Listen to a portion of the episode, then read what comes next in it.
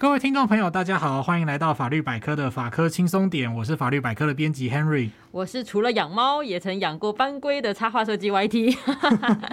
我今天这一集的起因呢，是因为前阵子我有看到一则新闻啊，嗯、就是好像有人放生那个巴西龟到海里面。嗯，对我那时候看到新闻的时候想说，哎、欸，你是认真要放生，还是不想养，想直接谋杀它？为什么？因为巴西龟是淡水龟啊，你把它丢到海里面，它完全受不了吧？对啊，而且像这种乌龟啊，它基本上是需要生存在那种有水跟有陆地的地方，它是需要上岸的。嗯嗯，对，它没办法整天泡在水里面。就我就想说，放生的人是想要直接淹死它吗？嗯、对啊，而且我就想到我之前养的，就是我有之前有养过一只斑龟，这样我就叫它小斑斑。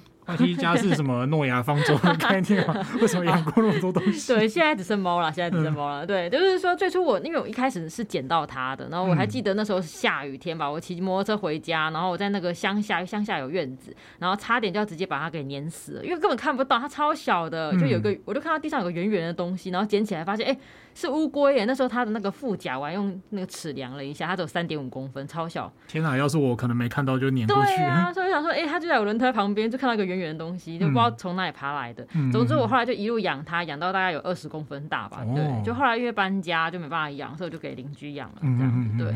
然后，而且我觉得大家不要以为乌龟爬很慢哦。我后来养才发现说，哇，那乌龟跑起来的时候快的不得了。哦，真的哦。对啊，因为我每次要帮它换水、清大便的时候，它跑得飞快的，因为不想让我抓到，又会把它那个甲壳刷一刷这样子。啊、对，说起来就是有有点怀念我家那只小乌龟。嗯嗯嗯。不过我就是做了功课才发现说，哎。原来除了像我这样是那种可能捡到然后拿回家养的，基本上还有说有一些人是那种网购宅配乌龟。哦，对啊，然后我就想到说，哎，这运送过程，因为我自己养过乌龟，就觉得这样 OK 吗？有点可怕哎。嗯嗯。好、啊，那我们今天就要来聊一个比较嗯，算是特别的问题嘛。嗯。听众朋友就是从标题可以看得出来，我们今天会聊到的是动物的运送跟放生问题。嗯那严格说起来，这个问题乍听之下有点跳痛啊，因为我们上一次刚好就是在讲动物用药的时候，其实我们就讨论讨论到很多的动物周边的问题嘛。然后刚好我有一个研究所同学，他的论文其实就是写这个问题。对，所以我就就想说，哎，好像可以来录录看吗？而且这个问题它其实在现代也有了新的风貌，就是说它处于一个呃科学意识抬头，然后跟那种宗教遗绪的一个拉扯，然后让这件事情有了一直被讨论的状况，这样。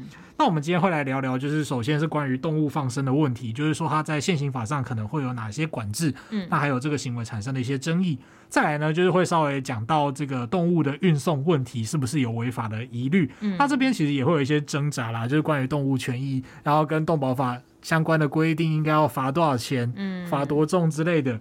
好，那这个时候就是动物派的 YT 跟 以法论法派的 Henry 就要站在擂台的两端，这样。对，那我们首先就来聊一聊，就是关于放生的问题。因为像我刚刚前面说到，就是把巴西龟放生到海里面，就是错误的一种放生。嗯，因为我这样有看查网络，还看到上面有人写说，那个广西之前有人还放生食人鱼，就。在错误的地方，就不仅严重破坏当地生态，还造成有人被咬。哎，哦，对啊，因为食人鱼，哎，对食人鱼，对啊，我想说，哎，这个西方国家好像比较没有听过放生这件事情。然后我查了一下，才发现说，哎，放生的行为好像主要是盛行在这些比较佛教信仰的国家。嗯，我在想说，不知道是不是跟这些轮回啊、积德啊这些的观念是有关的。嗯嗯，因为我在想说。放生的行为，除了刚好看到，就大家会说那种诶，因缘解救那只动物啊，有可能看到它要被杀死，我想把它救下来。对，很多其实我觉得会上新闻，大部分可能是那种宗教集体放生的行为，就是一次很大量的。YT 讲到这边，我们就要来开始引经据典了哈，我们要来讲到宗教的部分。今天 Henry 不讲法律，要来当法师。法师啊，没有啦，我个人不是专业的宗教研究者，所以等一下就是在讲解的时候可能会有一些问题，那就请。呃，有精研佛教经典的听众朋友，欢迎就是留言给我们，嗯、欢迎指正这样子，觉得很害怕，这边就是欢迎十方大德不吝指教，就是直接那个用语都整个换过来，有没有？好，那关于就是为什么要放生这件事情，在宗教的教义上呢？我是看到说，诶、欸，它其实有些是可以去追溯到佛教的经典。那我看过其中一些投书的考据啊，哈，投书的是一位自然科老师，他就是针对。呃，宗教的经典去做反驳，这样，那就有讲到说放生这件事情是出于某个经典哦，嗯、就是呃，这个是大圣佛教的《梵网菩萨戒经》。嗯，对，那这个经典呢，但是有人就质疑他说他可能是假的。啊，对，就是说可能是后人去穿凿附会，然后再经过一些人的解释、超译之后，就让他变成说，哦，这个教义就是宣称说要放生这样。对，那其他佛经里面的故事呢？其实大大部分是讲到说要爱护生命，然后啊，例如说有一个国王啊，就是要保护一只被老鹰追的鸽子。嗯，然后这个老鹰就说，哎，你救了这只鸽子之后，然后你就要把我饿死了。那大王要怎么赔偿我？这样，那这个国王呢就想说，好，不然我就是从我身上割。跟鸽一样，跟鸽子一样的重量的肉，你要吃的那个肉的量。对对对，然后到最后就是呃，这个国王就舍身代替鸽子，要被这只老鹰吃掉。那当然就是事实上，这个老鹰跟鸽子其实是其他神明变的。对对，然后就是老这个老鹰呢，就是第四天以为说这个国王就是广结善缘，布施是要来抢他的位置，所以出这个招式想要恶整他这样。呃，那总之呃，故事的结局就是说到最后让这个。国王恢复了气力，然后持续的布施，这样哦。哦，这个故事我好像有听过。对，就是割肉喂鹰的故事，然后就讲到说啊，救生啊，然后众生平等啊，等等的，但是没有提到说特别要放生这件事情啦。嗯，因为其实我自己是觉得，就是。如果它的背后是跟宗教有关的话，就是我马上就想到，哎、欸，这背后好像蛮有赚头的，哎，怎么讲？哦，不好说，不好说，完了，完了，马上又要得罪别人了。没有，没有，因为我觉得啦，就是有时候不只是，我现在不是要讲宗教信仰，就是我觉得任何事情，就是比如说像政治啊，或者是一些事情，在过度的狂热跟虔诚的时候，要赚他的钱就变得很好赚。嗯，对，就是过度的狂热，反正像比如说很狂热偶像明星也是啊，啊，也是啦，对啊，就总之就是，甚至出现说有一些是专门雇佣猎人去。去捕捉生物，然后可能买入以后，再让信众缴入场费，参与这种放生大会之类的，就是背后有的就完全变成了一场完整的商业行为了。啊，那关于这个呢，就是说，呃啊，是不是要得罪别人？虽然我们知道说，哎，确实一个人他去遵守某一些教义，或者是去信仰某些宗教的话，会让他，例如说修身养性啊、持戒啊，然后呃有一个。他的信念在那边的话，会让他成为一个好人这样子。但是呢，某程度上也有一些宗教团体，嗯，就是你知道的，他们会根据一些原因呢，那他们就会呃比较有资源嘛，比较有资源。这边要讲的很小心哦。那这个部分欢迎大家去回顾我们的第四季的第二集，就是宗教团体接受捐赠是功德还是敛财啊？这一集呢，我们针对一些宗教行为就会有一些完整的解说，这样子，大家可以回顾一些讨论。哎，讲到这个啊，就真的是说我。举一个例子好了，就是一位法师，这个法师就是海什么的，嗯，对，海圈，我们 底下简称海圈法师好了。但是海圈法师呢，他就是有一个呃，就是宗教放生的大会这样，嗯，然后就有讲到那个要拯救牛只哦，哎，就是要去捐款救那个牛会磨的那个牛，嗯、就是牛牛肉面碗里面会出现那个东西，对对对，然后就开放信徒捐款这样，嗯，然后就说到目前为止已经拯救了上千头牛。哦，真的、哦，对对，然后就会有那个感应。感感应对救牛的感应哦，就是喵电感应的那个感应。好，讲这个东西可能 对，对不起，这个梗有点过时了。对，反正就是有那个灵性的感应这样子，哦、然后会让你那个呃福报会哦，就是会增加你的可能善缘或是积德之类的。对，功德永动机的概念，哦、就是 你捐去救牛，然后你的功德就会一直往上提升这样子。哦，哇，感觉上有加成的效果。对对对，嗯，那可是像放生，如果会影响到自然生态，像我刚刚。讲的放错位置啊，或什么之类不适合它的，那在法律上应该会有规范吧？那这边我们就先赶快进入第一个，就是法律的讨论吼。虽然我们刚刚好像开始进行一些谤佛的 言论嘛，对，这边要澄清一下，就我个人来说啦，我自己是不太欣赏这种这个要限定哦，就是以宗教为名，然后去罔顾科学证据啊，或者是呃侵害人权的组织或团体这样啊。比方说有一些就是说，哎，什么呃坚持要反某些人就是结婚啊，说这样子会什么。哎，让那不叫田立梯的，不叫嘎叽啊，什么之类的那种缺乏科学证据的言论，嗯，或者说什么同婚之后会让两边都长出小鸡鸡之类的，这个、这个、这个我就完全不行，这个完全不行。对，但是真正的宗教。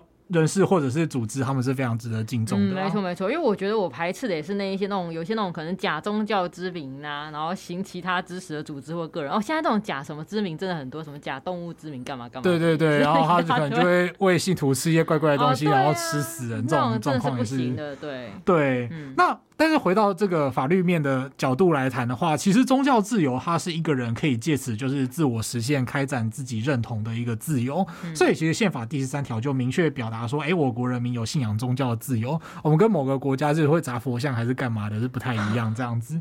啊，这个好像，好，这个没有，这个没有要收回的意思，就是就是这样子。好，好，那根据就是宪法第七条的规定啊，一个人也不能因为说他的宗教信仰而就是受到不平等的待遇。嗯，好，所以说受到宪法平等权的保障。既然这样的话，信仰宗教是一个人的基本权利，那我们今天讨论到的问题，它其实就会触碰到生态的利益跟。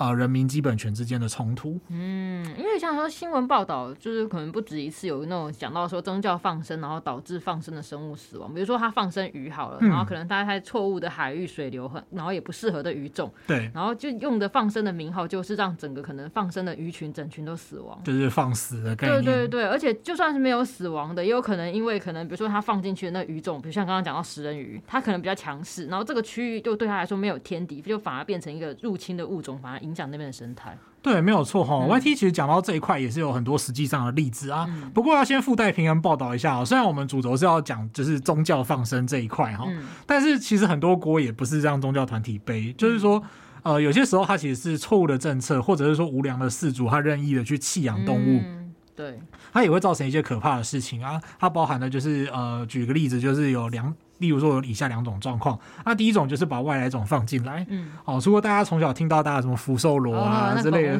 的。对对对之类的东西以外呢，那在二零一一年的时候，就苗栗，我一直忍住不要讲苗栗国这个事，好，好，那苗栗呢曾经发生一件事情哦，就是说当时的县府农业处啊，他就放了一堆一堆的蛙，嗯，会。就会一直叫那个蛙嘛。好，刚刚试图学蛙叫学不出来，怎么回事？对，听起来像是有什么有什么身体疾病。好，那就是想要把这些蛙放到生态池里面。起初是认为说蛙它们对于环境污染比较敏感，是那种生态环境的指标生物，就是说如果环境不干净，它们就会死掉。那再来，它们又可以捕食蚊虫啊，然后什么。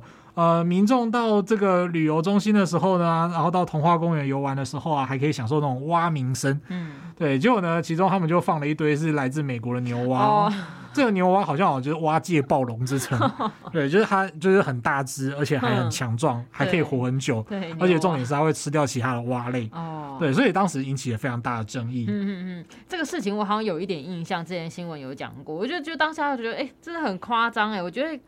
要怎么讲？某些政策要执行下去的时候，我都很疑惑，到底有没有征询过就是各方相关的这种专业人士啊？嗯，所以我们这个时候念法律的就会稍微就是释怀一点嘛。啊，不被重视的，不被重视的，有时候不止我们这样子，就是呃，怎么讲？同病相怜啦，同病相怜。好的，有时候专业不被重视这件事情是一个普遍的现象。这样，嗯、好，那。呃，再来第二种状况呢，是混淆岛内原本的生态系。嗯、哦，例如说，原本发源在高屏溪流域的这个鱼叫做和氏棘爬，怎么那么难念呢、啊？对，那个爬字呢是左边一个鱼，然后右边一个进入的入。哎、欸，你不讲怎么念我？你这样讲，我真的不知道怎么怎么念。和氏棘爬 这个字，哦，你知道我这个字就是疯狂的找了很久，对。然后它有一个台语的俗称叫做根啊。哦，好，好像台语比较简单一点。对，所以就是说，如果听到一些资深的钓友，他们说要去钓羹啊，然后就是钓这个和氏棘爬。哦。那它是台湾原产最大的理科鱼类，哦，不是理科太太，而是理科鱼类。好，理科鱼类。对，理科鱼类。那曾经被放流到其他地方之后，造成当地的生态浩劫。这种情况就是所谓的本地外来种。哦，它就被放到不属不适合它的这个，应该不属于它的流域。对，例如说放到新竹。好，那因为和氏棘爬呢，它其实体长最多就是可以。长到六十公分，但我看到一般很多都是也是四十公分左右哈，嗯、它非常强壮，然后会吃掉其他的鱼类。所以说就是要去移除它。那像当时新竹就是花了很多的时间跟经费，还要举办钓鱼比赛，来试图移除这个和氏棘爬。所以就是说新竹这个地方应该原来可能没有它，然后它把被放到这个地方了。对对对，然后听说它很好吃，所以当时就是新竹、哦、新竹新竹县政府啊，以前应该是新竹县政府、嗯、那个时期呢，就是鼓励说，哎，不要把它放回去哦，请把它吃掉，因为很好吃。对对对，哎，这个让我想到，不过这个是算是从国外进来，就那个绿鬣蜥。嗯，对，因为它进口来到台湾。然后大量在野外繁殖嘛，然后我那时候有上网看了一下，好像说是 有人猜测说不只是因为弃养啊，当然是因为最初好像是因为可能有一些不孝业者走私进来，然后为了可能要躲查气，所以又把整批的绿鬣蜥就就往户外丢。哦，是哦，嗯，所以他说因为单独的几只个体的弃养不会造成那么严重，应该是一开始有整批的这种往外丢的情况，嗯、所以开启了后续这些问题。那当然就是还加上后续有些人就是养养越来越多嘛，就不想养了。嗯嗯，我觉得这都蛮多问题的。还有澳洲的兔子也是 哦，对是对。但除了刚刚讲到这种这种可能乱放生啦或弃养造成的这些可怕问题，那其实有人就有讨论到说，哎、欸。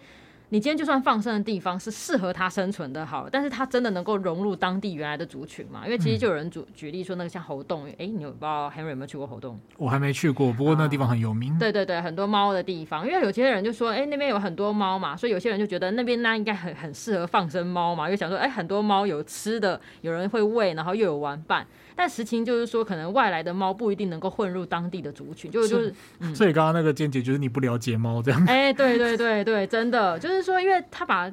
可能他自己家里面养不要的猫，然后丢过去那边，或是他可能捡到猫往那边丢，就造成外来的猫可能会被排挤，甚至会猫咪会互互相打架，然后喂食物又抢食不到，所以会衍生出很多问题。嗯、对，然后就是有些之前也有传出，就有些饲主就是不想养，然后就把猫咪可能遗弃到猴硐去，然后还觉得自己是在放生。我真的觉得就听得很想骂人。所以最好的方式是不是还是找一个值得信赖的中途？对对，最好是这样子。对，那我之前像我之前去猴硐的时候，就有看到标语，就是。请大家不要把猫放生或者遗弃到那边。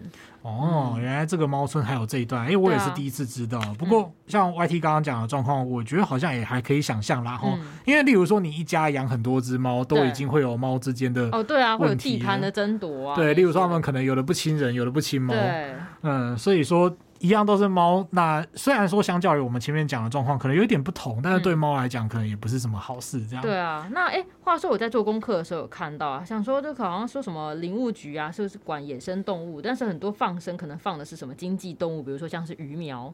哦，那他就说这种就是变成要渔业署来管，全责就好像变得好像有点复杂，是不是？这个呃，YT 讲到了，它会随着动物的种类，嗯、然后跟动物放生的地点，其实会有很多的问题。嗯、那包括说你找来的动物是人类饲养的经济动物，或者是宠物，哦、那或者是野生动物，它其实会有各自不同的规定。嗯、然后像刚刚 YT 讲到的说法，其实其实还有精确的空间，所以我们会从、嗯、呃动物的角度来开始讨论哈。嗯，对啊，有些人也是会去市场啊，就直接买一斤鱼啊，哦、就以为要买回。去杀就不是，他要买回去放生，所以要活的这样。好，那这个不论哈，anyway，呃，我们第一个来先来看的是《野生动物保育法》，也就是所谓的俗称野保法。嗯，好，那野保法本身有一个比较严格的限制啊，哈，就是它针对野生动物本来就是你不能去骚扰捕捉这样，所以说这些行为本身就是违法的。那如果你把放生的歪脑筋动到野生动物头上，因为野生动物一般来说是不太能够饲养的，你必须要经过主管机关同意嘛。对，那。呃，你先把脑筋动到这些野生动物头上的时候，你一开始在捕捉还是干嘛的时候，其实就会有问题。嗯、对，那进一步说，就是如果能够依法饲养野生动物的话，那根据野保法规定，你还要经过主管机关，也就是呃农委会，中央是农委会，然后再来是各地方政府的同意才可以释放哦。嗯、所以如果未经同意就释放，你养了它就不能够随便放它。嗯、哦，如果你未经同意释放的话，被会被处五万到二十五万元的罚款。嗯、而且更重要的是，就是因为野生动物嘛，它如果呃有破坏生态系的危险。的话，你会被处以五十万到两百五十万的罚款。那也就是说，假设你今天不小心就是在路呃，可能看到他受困，然后救了他，你也不是去抓他，救了他，那你也不能这样乱释放，对不对？这种拯救野外的你邂逅的一般类野生动物，它其实就是如果你是没有经过许可，然后也非出于所谓的教育或者是研究目的的话，而且你这样做可能会构成非法的野保法上面的猎捕行为哈。所以建议呢，就是你这样子拯救了动物之后，还是要把它送到呃一些就是相关的机构或者是主管机关认可一些救伤机构，这样子会比较好。嗯，好，那所以不是一般人就是可以这样子就是。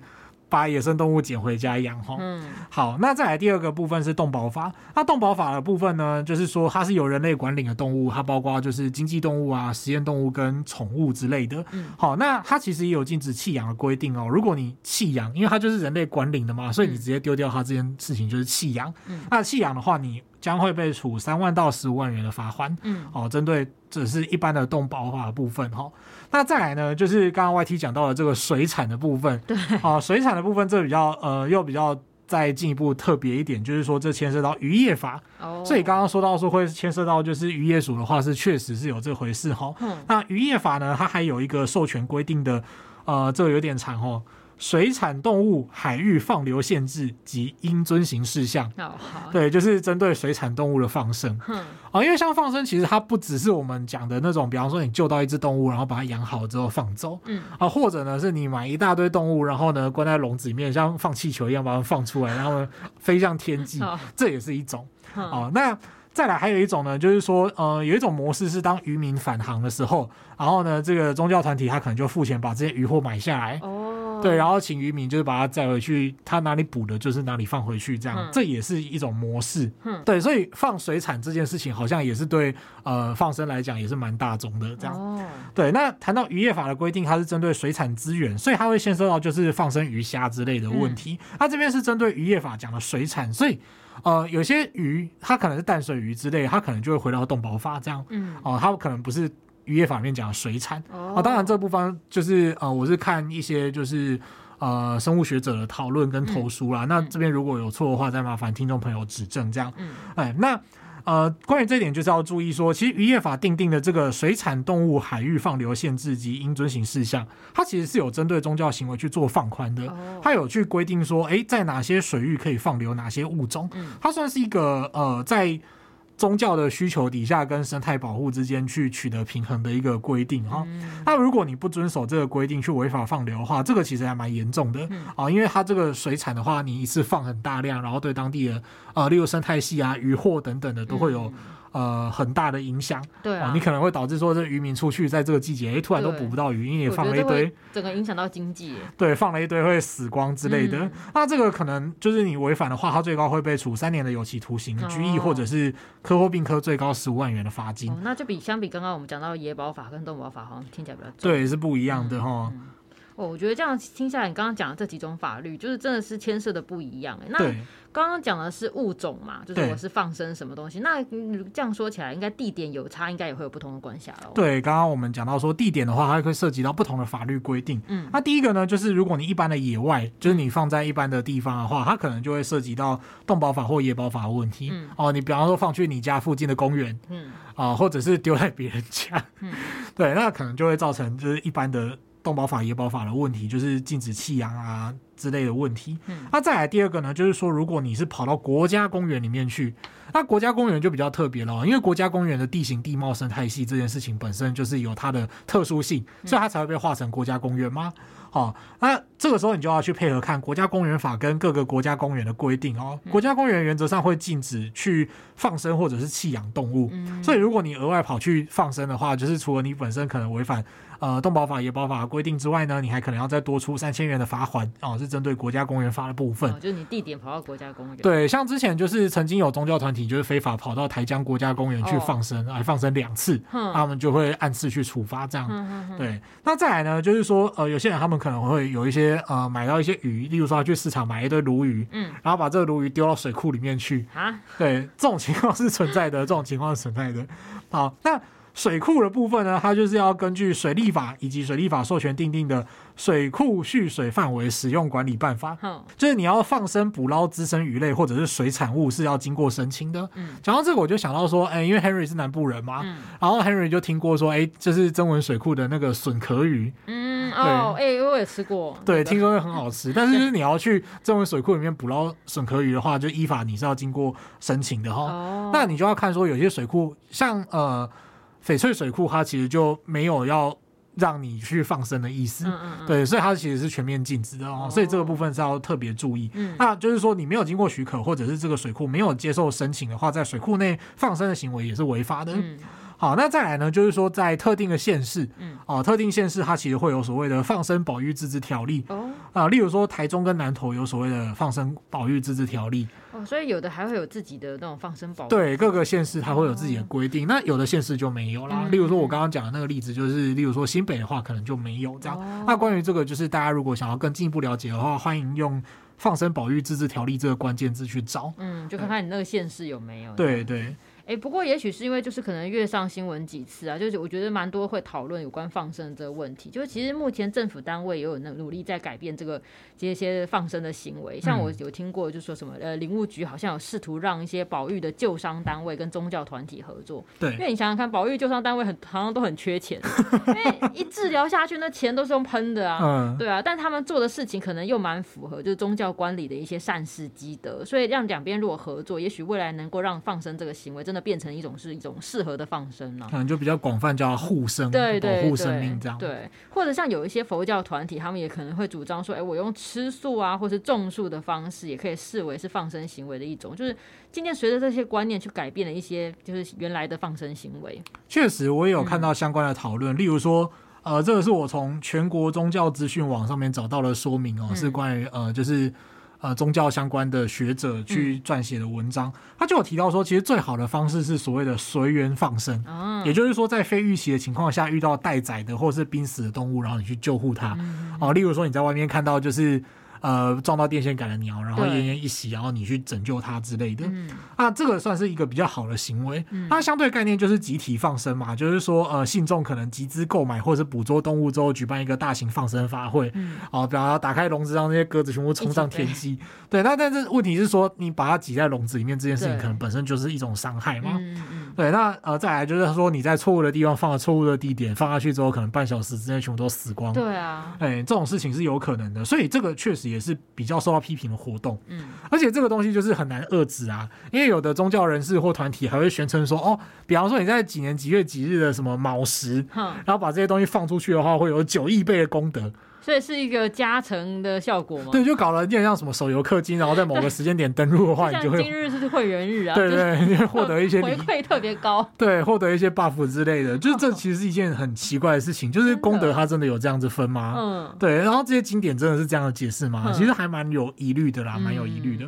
好，那所以说就是呃，有的就会像 Y 刚刚 YT 所讲的，就是他会找出一些替代措施，嗯，哦，有的例如说他改用所谓的护生，嗯，哦，就是保护生命啦，然后包括说我们前面讲的随缘放生啊、种树之类的啊，或者是水忏，水忏，对，用水的忏悔，啊，这个是用。水去洗净你，就是身啊、口啊、意，就是你身体啊，哦、然后你祸从口出的这个口，然后还有这个你心里面所想的意的这些业障。嗯，对啊，这个就是眼睛业障重啊。对，那再来就是包括说吃素啊、念佛啊，然后还有放天马。天马。天马是一种，就是呃天马旗，哦、就是它是一种旗子，然后五色的旗子，然后在上面可以写咒语。哦，对，然后你在石头上面插一根杆子，然后在上面挂这个五色的天马旗，哦、悬挂起来。就被风吹。对，然后就象征说这些咒文呢，就是随风，然后会广泽善缘的，就是。哦呃，就是飘出去普度众生这样，这个好像也听过。对，那用这个来方当方式来代替放生，或者是说从事环保活动来进行。对啊，我觉得环保活动还蛮好的。嗯，那这些其实都会牵涉到一个问题，就是说我们前面最早最早的时候，我们讲到说人民有呃。宗教的基本权嘛，嗯、就是他们有信仰宗教的自由。对，那现行的法规虽然说我们从前面讲到说，哎、欸，它可能跟野保法、动保法有关，嗯、还可能跟渔业法有关，然后跟国家公园法有关。好，虽然说条文非常的多，嗯，可是你也觉得说好像有点混乱。刚刚听完就是可能都花了。好，这边呼吁各位听众朋友，就是如果你前面听完就马上忘记的话，你可以回去多听几次。对。那它就是对于呃，但是这些法规它其实都有对于放生行为的一些限制。嗯，那这样子到底会不会违反这些信徒的呃，就是好像你去侵害他的信仰自由跟宗教基本权，嗯、这是一个疑虑啊。嗯、但是有的宗教团体也是这样子主张，就是说哦，你阻止我放生、嗯、这件事情是不不能够让我去实现自我这样。嗯、那这边就会回归到就是人民的基本权利能不能适时的受到限制？嗯，哦，那。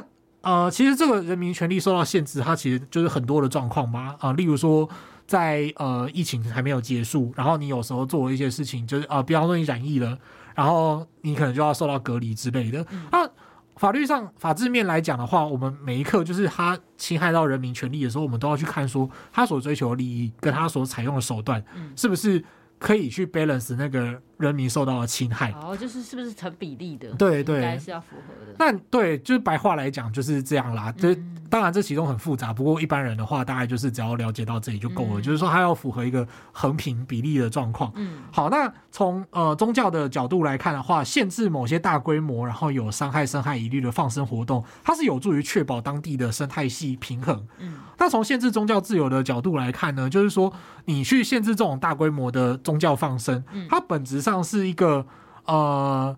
虽然会让你好像没有办法透过这个途径成佛，嗯，但是从另外一个角度来讲，就是看你有没有办法利用其他的途径去，呃，达达到你的功德这样子。嗯、啊，例如说，如果你今天持戒啊，消除业障的法门就不只有一种啊，嗯、你可以透过呃一些什么修持八正道的方式、嗯、啊，开始进入一些宗教的问题哈。嗯、你也可以吃三净肉哦，嗯、就是不是自己杀，然后也不是为我杀，然后你也没有听到他被。杀死的声音，好对，就是这个在呃佛教上面叫做三净肉，就是三种干净的肉这样子，哦、就是说三个三种干净的意思，就是说你没有见闻到，这三个都没有，对你不是你杀的，他不是你特别去指定说，哎、嗯欸，我要杀这只的这种状况、嗯、啊，突然去 突然现在才点进来的听众朋友就会觉得莫名其妙，就是说我听了什么。讲宗教，对，那。不是，就会觉得说这个节目突然改名叫“佛法轻松点”之类的。好哦，那如果是这样的话，就是你可以透过这种方式去持戒，然后去获得你自身的功德或修养的话，那限制放生这件事情就不会让这个信仰直接就是被终结掉吗？那这个时候就不至于到就是严重剥夺宗教自由，然后不成比例的程度哦，那算是一个相对合理的限制。那当然这个是。还没有法院真的去针对这件事情哦、呃，或者是说大法官可能还没有针对放生这件事情去做一个终局的决定。然后、嗯、啊，目前呃，就是我自己去翻阅一些文献之后，就是呃，这个东西有这个论点有文献上的支持。那我自己也觉得说，应该是一个还算合理的见解。这样，嗯，那我想到我们之前聊过很多法律上的概念，好像也都有这种情况，就是他可能会考虑说，哎对，如果这会侵害你的权利，但是。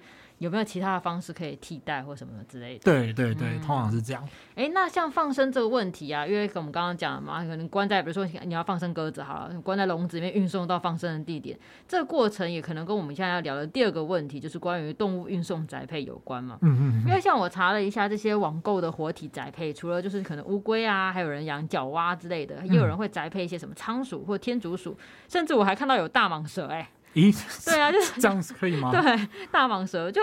以我自己买宅配的东西，有时候那个收到啊，外包装都可以看得出来哦，那个一路折腾过的。那我想说宅配，对啊，宅配动物，那没有专业的人来处理，就觉得好像不是很适合。那活体宅配，我一般我知道一般的货运公司应该是禁止不收的嘛。嗯、那法律上对于这块是怎么处理的？不是我刚刚讲到说，我一讲到大蟒蛇，我就突然想到那个有一部电影叫《飞机上有蛇》。哦，对对对，我知道，有听过名片啊。好，那运送活生生的动物这件事情本身呢，它其实就是呃，延续到我们刚刚就是我们讲到宗教的问题嘛，它确实也会在宗教放生的里面，就是说扮演一个重要的角色。你要集运到那个放生法会的现场的时候，嗯，你就要把一堆动物怎么装在笼子里面，像装鸡啊，然后装鸽子啊之类的。好，它其实本质上也会有这个问题。嗯，啊，不过。它其实就是说，这个集运的过程跟宗教的教义本身也没有什么关系。嗯、不过它也会发生就是了啦。那所以这其实蛮有趣的问题，就是说你要先用一个有疑虑的行为来满足你的后续的放生行为，哦、这其实也有点不知道该说什么。嗯、好，那不过放生的集运跟就是一般的动物宅配其实都是一样的哈。我们就先从这个呃，因为它归结起来，它就是一个问题，就是活体动物的运送。对。那我们就先来讲这个问题。嗯。那首先我们要。先确认我们的讨论范围是这边，我们先限制在动保法。嗯，哦，那呃，为什么我先不讲野保法？是因为野保法它本身就是说，你去骚扰啊或者捕捉，它本身就会有额外的规定，一般人是不太可能去呃从事这种野保的，例如饲养野生动物之类的行动哦，就是因为你要经过许可，你才能够饲养它。嗯、那我们大部分一般常见的都是那种呃，包包括你是宠物的运送或者是经济动物的运送，所以我们就先从动保法来看起。好，那我们就先来讲这个活体宅配，它就是从动保法的，呃，你可以分成经济动物或宠物或实验动物。那这些动物的运送，按照动保法其实是有限制的哈，不管你是要拿它去做什么用途，哦，不管你是要送去杀掉的啊，或者是送去放生的啊，它其实都会牵涉到这个问题。那现行的动保法，它就是针对呃脊椎动物，这个我们在之前的呃毛小孩那集有讲过吗？嗯嗯，各位听众朋友，欢迎再回去复习一下吗？嗯，对，那这个地方呢，我们就提到说，哎，因为是针对脊椎动物嘛，所以以下的呃我们讨论呢，针对啊虾子啊，然后蛤之类的动物就比较不适用。虾子表示，哎，所以像这些虾子这些东西是不适用的哦。对，因为我想到说，我记得之前有看到英国有一份报告，说这螃蟹、龙虾其实是有痛觉的嘞。对，就是说这个东西它最早是脊椎动物有痛觉，所以他要去做保护啊。结果后来就发现，哎，其实这个龙虾可能也有痛觉呢。对对对，对啊，好。那动保法有规定说，就是运送动物的话，其实要注意到动物的食物、饮水，然后排泄环境跟安全，嗯、那避免动物受到惊吓或痛苦或者是伤害。嗯、那所以你在运送动物的时候呢，它首先要有专业的运送人员，就是说某些种类它需要有专业的运送人员。那经过主管机关公告的动物种类呢，要先经过讲习，取得证书之后才能运送某些动物。那它当然也有规定到运送的过程跟方式，那这个呢就有一个动保法所授权订定的动物运送管理办法来规定。嗯、哦，我觉得这样子有就是有规定是需要的、因为我让我想到就是几年前有一个不知道 Henry 有没有听过一个河马阿和。哦，他叫阿和，对，一只阿和，然后它是一只河马，它就是在载运的途中，因为好像是因为受到惊吓吧，结果它就窜出来，然后摔落到地面。你知道河马是很大一只的，所以它重量很重，它摔落地面那个伤害其实是很大的。然后后续有在请吊车来移动它的时候，那吊挂绳索可能因为没有很牢靠吧，就还断裂，导致它装装载它的那个货柜再度重摔，就后来阿和没多久就过世了。嗯，所以他就是摔了两次，对，摔了两次。好，那我觉得这就是没有运送好整个过程吧。哦，对，真的很重要。我想就是，嗯、不过刚刚 YT 讲，我也是第一次听过阿和的故事。哦，好，先为他默哀一下，这样。嗯，好，嗯，好，那确实就是说，我们延续这个动物运送的话题哦。那的确，像刚刚 YT 讲到阿和的例子，就证明说那个、嗯、呃相关措施的重要性。例如说你的。载具是不是牢靠？嗯、然后你相关的安全措施有没有做之类的？因为他们有时候会受惊吓，可能会串啊这样子。对，你要确保说他是不是即使它暴走，对，金串可以不会让他这样摔出来。对对对对对。嗯、那呃，依法要提供的东西呢？我们先从呃要供应它食物跟水之类的东西来讲啊。它决定说，它会随着运送你的动物的种类跟运送的时间长短。哦，例如说像什么美国，你要载什么东西，你可能一载就是连续三天的车子之类的。哦、对，然后那个那个路程都很长的。对对对对，然后当然在台湾的话还好啦，原则上很多地方也都是一天都到得了这样。嗯、嘿，不过就是说，呃，以首先我们运送的工具来讲的话，例如说你的容器就要根据动物的特性，例如说要结构很坚固。啊，像刚刚阿和的例子，就是你可能要有足够坚固，然后可以让河马住在里面的东西来运送它的工具啊，然后还有相关的装置啊，然后隔栏跟清洁的那种垫料，哦，例如说木屑啊、碎纸啊，然后跟一些吸防滑的垫子之类的。那容器本身呢，它要可以防止固液体排泄外漏，嗯，哦，不然就是你在一个车，然后什么东西大便一直洒出来这样子，这是不行的哈。然后你要稳固啊，避免晃来晃去，然后或者让它容易受到碰撞。那再来就是说，你如果是要重复使用的这些工具的话，你要当然就是要消毒清洁嘛，然后要具备防晒、防寒跟通风的功能，哦，不然就是直接把它关在一个箱子里面这样子，它可能就会闷死啊等等的。那以运送的方式来讲的话，你超过一定的时间就要提供饮水啊，超过二十四小时的话，你原则上要提供给他们食物。嗯。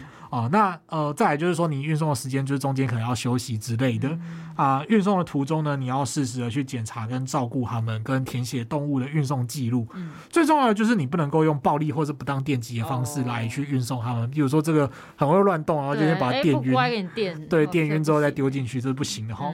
那违反上述规定的话呢，会被处以三千元到一万五千元的罚款。啊，而且就是主管机关可以命令业者去限期改善。哦，就是有发现的话，就是诶。除了罚款之外，命限期改善。啊，如果没有改善的话，就是得按次处罚，就是说你每抓到一次就是处罚一次这样。哎、欸，好了，虽然这个听在我耳里，感觉好像没有罚很多。哎、欸，哦，这是这是动物派的，对，动物派的声音。哦、没错，那万一就是这个运送途中如果造成动物死亡呢？那如果是不幸造成动物的伤残或死亡的话，他可能就会看个案。如果你是刻意去虐待动物的话，那这个罚则就会比较重。这、嗯、如同我们之前在这个呃毛小孩那集有提过，就是你去蓄意的杀害动物的话，它可能就会有比较重的罚则。嗯，但如果你是就是疏漏的，没有去做好这些呃。例如说运送的时候该做的工程，然后导致他伤残或死亡的话，也一样会违反动保法的规定。那这个罚款是一万五千元到七万五千元这样子。嗯，哎、欸，其实说到这个，我就想到我以前家里面呢、啊，就是家人是很热衷养鱼的。嗯，然后我们那个鱼的来源，大部分他都是去水族馆里面买，就是可能带回来这样子。那除了淡水鱼，他可能也有养海水鱼。所以我们小时候家里面常常会那种，就是他有买一个那个一个那个塑胶做的那种大水那种像水桶水箱一样，然后它里面会有个帮补，会一直打气。嗯，对。他把气打入那水里面，然后我们就带着那个水桶去海边的那个石缝间捞鱼，就是他到时候捞到鱼，他就会连同海水跟鱼一起带回去，哦，就是装那个海水，这样他就会是习惯了那个海水的那个环境的这样子。对对，然后现在想起来就是说，哎，似乎从是海边带回家的这个路途看起来，就是刚刚像像前面聊的这些，还算有提供就是适合的运送环境。不过我在想，就算就算提供他再适合的运送环境，我被我捞起来的鱼应该很想回到大海了。哦，对啦，对，对啊，就是你在讲浴缸。他在跟你讲大海的事情，他不是 你刚刚那个是 啊，好，哎，我就想到说，以前有一些夜市小贩会卖的那个寄居蟹，嗯，你知道吗？就是我在想说，他们可能应该也是经了经过一番舟车劳顿才去到夜市里面。对，不过像这种问题，就是说，呃，你可能就要看它到底是脊椎动物啊，是不是用动保法？像我刚刚讲的是，对，这个就是呃，有些动物它毕竟就是目前在法律上受到待遇就是比较不一样，这样。好，那呃。我们今天来简单回顾一下我们前面所讨论到的内容哦。第一个就是关于说宗教的放生，嗯，哦，那宗教放生这件事情呢，当它采用大型的集运放生的时候，其实有可能会破坏当地的生态系等等的，那是其实是一件蛮蛮严重的问题。所以说，其实很多法规它都有针对放生这件事情去做规定嘛。那到底这个规定本身它跟宗教信仰、宗教基本权之间会产生什么样的冲突？那这个限制是不是合理呢？目前来讲的话。呃，我个人意见是觉得说，哎，这应该还算是一个目前法规来讲是一个合理的限制啦。好，那但是在这中间到底有没有办法找到一个平衡点，然后让两边都觉得说，打从心里面认同说，好，我们就是这样来做就好。它其实还是需要经过一些努力，因为即使到今天，还是有一些宗教团体觉得说，就是哎，我应该还是有权放生的这样。好，那再来第二个呢，就是从这个动物放生的集运的过程，然后再延伸到就是说，包括宗教放生的集运，或者是一般宠物的宅配，它其实都会涉及到一个问题，是动物的福利跟动物运送的规定。那动物运送大家要注意，就是说。呃，不管你是作为什么用途，你其实，在过程当中都还是要让它就是有呃适当的运送条件跟环境，要提供适当的饮水啊、嗯、食物啊，或者是适当的运送器材、工具等等的哈。呃，这些也是尽可能要在最大的努力下去保障动物的权益。这样，这是我们今天的节目内容。嗯，那我们今天这一集就到这边啦。如果听听众听完有什么想法的话，也欢迎留言给我们喽。好，那如果喜欢我们频道的话，记得订阅我们的频道，并且按五颗星。如果你对于节目有什么建议或是想法，都欢迎留言或填写回馈单，让我们知道喽。如果对生活法律有兴趣，或者是有各种疑难杂症的话，欢迎 Google 搜寻法律百科，就可以找到我们。拜拜，拜拜。